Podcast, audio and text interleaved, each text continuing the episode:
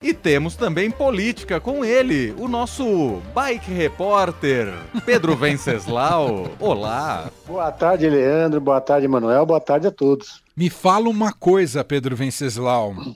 Tem toda uma comoção que eu tenho acompanhado nas redes sociais dizendo que o último episódio aí de Succession é uma obra-prima.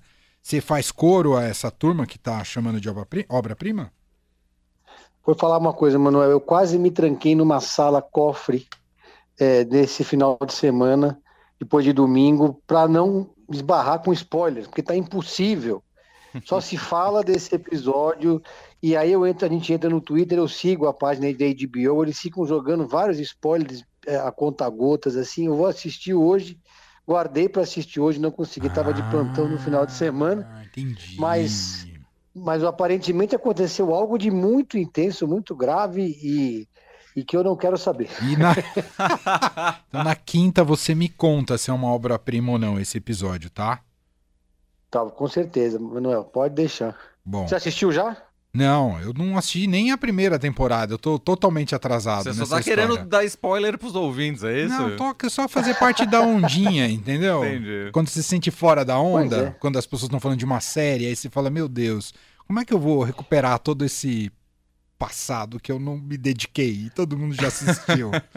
Como é que eu faço? Olha, mas não... desde, ah, desde. Fico sem assunto, lá, Pedro. Dragon, é, não, desde House of Dragon que eu não vejo um, um, uma, uma série, um, um episódio de uma série mobilizar tanto. Acho que talvez o, o terceiro episódio de Last of Us, também da HBO, causou também muito burburinho, mas nada comparável com esse episódio que está sendo chamado de melhor episódio de toda a série até agora. Né? Uau! Bom, Pedro depois conta pra gente na quinta-feira se é tudo isso mesmo. Agora, Pedro, uh, tá longe de ser uma obra-prima, mas é, na, as, as comissões no Congresso Nacional, na Câmara dos Deputados, têm virado efetivamente uma verdadeira quinta série B. Com todo respeito à quinta série B, né, que a gente menciona de maneira assim sempre pejorativa, né, como se fosse só um ambiente de uh, zoeira, mas ah. um pouco é isso que tem a Câmara apresentado nessas sessões quando um ministro do governo Lula é convocado. E não foi diferente hoje com Flávio Dino de novo, numa, com, numa comissão, por sinal, Pedro, que do ponto de vista de perfil, que é a Comissão de Segurança Pública, que é muito mais complicada para o Flávio Dino, porque ali a presença de bolsonaristas é, é mais elevada, né, Pedro? Não, e contribuiu também para elevar essa, essa temperatura o fato de que, digamos, a tropa de choque é, do parlamento do governo Lula foi para a China com ele. Entre eles, o, o, barulhento deputado Janones, que cumpre esse papel de zagueirão, né? E, entre outros ali também, que, enfim, é, houve hoje um predomínio total da oposição sobre a base governista, e a oposição foi dessa vez disposta a ganhar no grito, a obstruir com falta, sabe? Uhum. É, na primeira participação do Flávio Dino, ele deitou e rolou, ele é um excelente tribuna, tá? já falei isso aqui. É, enfim, conseguiu responder e, e os, os, parlamentares da, da oposição não foram preparados para enfrentar o Flávio Dino, então claramente houve ali uma, uma diferença do nível do debate. E dessa vez eles foram dispostos a, a jogar abaixo da linha da cintura. Né? Então foi uma sessão muito tensa que começou com já começou tensa, é, com xingamentos entre os colegas, deputados falando barbaridades, como compara, teve um lá que comparou o Lula ao Hitler. É, quando chegou na parte do debate sobre os CACs, sobre a, a política de armas do governo Lula e a, e a, decisão de reduzir o acesso às armas, os deputados bolsonaristas foram à loucura, porque o Flávio Dino fez uma correlação entre os Estados Unidos e a política armamentista dos Estados Unidos, que é muito acessível, onde é muito acessível ter armas, com a alta taxa de ataque em escolas nos Estados Unidos e essa moda que começou a, a que chegou aqui no Brasil no momento em que a gente vê, acaba de sair de um governo que incentivou o acesso às armas, o posse de armas e também de quatro anos de discurso de ódio. O Flávio Dino fez essa correlação, a sessão entrou em turbulência completa é, e o Flávio Dino, então, a, deputada Carla Zambelli chegou a, a, a não vou usar aqui a palavra porque tem crianças ouvindo o programa, em plena sessão do, do, do Congresso Nacional. O deputado, o, o ministro Flávio Dino, depois de uma hora e 40 minutos, simplesmente falou para o presidente da sessão ali, presidente da mesa, que iria encerrar, que embora, que não ia ficar, não ia continuar participando daquela palhaçada. os deputados todos ali, acho que nove em cada dez deputados bolsonaristas estavam gravando live enquanto faziam suas, suas intervenções. Então virou uma grande live de luta livre essa sessão com o Flávio Dino, Manuel. Eu vou colocar aqui só um, um pouquinho do ambiente. Pretendo não deixar muito tempo, porque realmente isso depõe contra uma lógica do que deveria ser um debate civilizado no Congresso Nacional. Mas vamos ouvir um pouquinho aqui, ó. Senhores, senhores, senhores, está encerrada a sessão, nós vamos fazer uma nova convocação.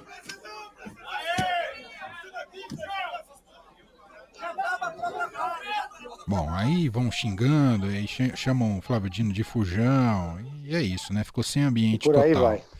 Por aí vai. Sem ambiente. Sem ambiente, impressionante. Bom, Pedro, próximo assunto, o Leandro que vai chamar aqui. Fala, Leandro. Parece que sem ambiente também tá parte da rede sustentabilidade, Pedro Venceslau.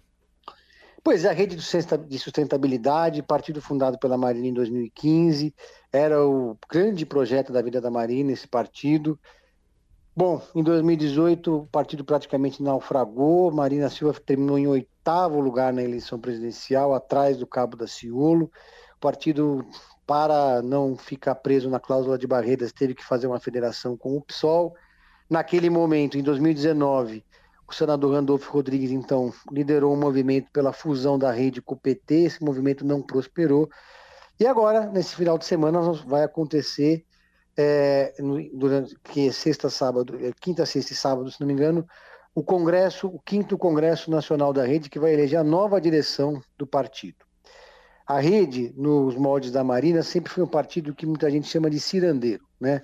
Não, onde não há espaço para correntes internas, como tem no PSOL, no PT, por exemplo, onde, não, onde a Marina sempre reinou absoluta. E isso pelo menos até o Congresso, o quarto Congresso, quando o grupo da Marina perdeu o controle do partido. E agora é, esse grupo que é, faz oposição, digamos assim, é, à Marina, vai provavelmente renovar uh, o seu mandato à frente da rede de sustentabilidade, o que faz é, o que traz de volta para a pauta na rede a ideia de fusão com o PT. Então, nós, o que acontece? Existe uma candidatura que é a candidatura da Heloísa Helena, como porta-voz, que é atual porta-voz, ela é candidata à reeleição. Porta-voz é o cargo de presidente. Na rede, eles são diferentões, eles não têm presidente, eles têm porta-voz. Sempre dois, um homem e uma mulher. Nesse caso, a ex-senadora é Heloísa Helena e Wesley Diógenes, que são, representam esse grupo que chama Rede pela Base. E o grupo dos marinheiros, dessa vez, entretanto, montou uma chapa né, que é liderada pelo Giovanni Mocos, aqui de São Paulo, que tem o apoio da Marina, da Marina Relou, deputado estadual, do Túlio Gadeira, deputado federal é, de Pernambuco, entre outras lideranças da rede, para se opor a essa chapa que eles dizem que é a chapa é, da qual fazem parte os defensores da tese é, de fusão da rede. Uh, a chapa nega que defenda a chapa da, da, de oposição à Marina, que defenda a tese de fusão, e diz, inclusive, que essa outra chapa não tem o apoio da Marina, então não está muito claro, né?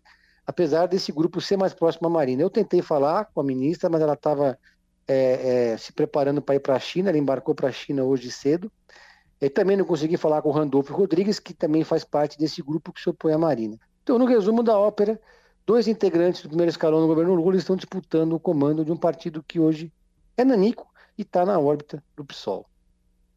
É, vamos acompanhar aí qual será o desfecho desse caso.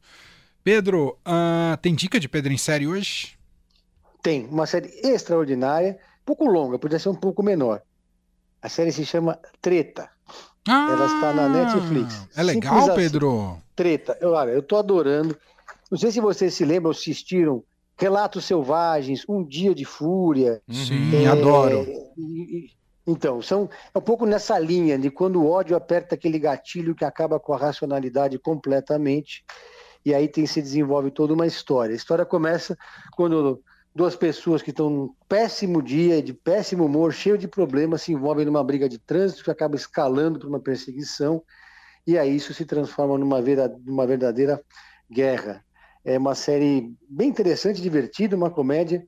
Eu estou no terceiro episódio, estou gostando mas achei que 10 é um pouco demais, né? Mas por enquanto tá valendo cada episódio. Não tá explicado. Pedro Venceslau, que na quinta-feira vai falar sobre Succession aqui, se o- existe ou não essa obra-prima da- da- do último episódio. Vai contar tudo pra gente. Volta na quinta Exatamente. com mais análises. Bom, também. encer- Ah, é, encerrando aqui, eu vou apertar o play já. Boa. se cuida, Sair do Pedro. quarto do pânico. Falou. Abraço. Tchau, tchau. Valeu.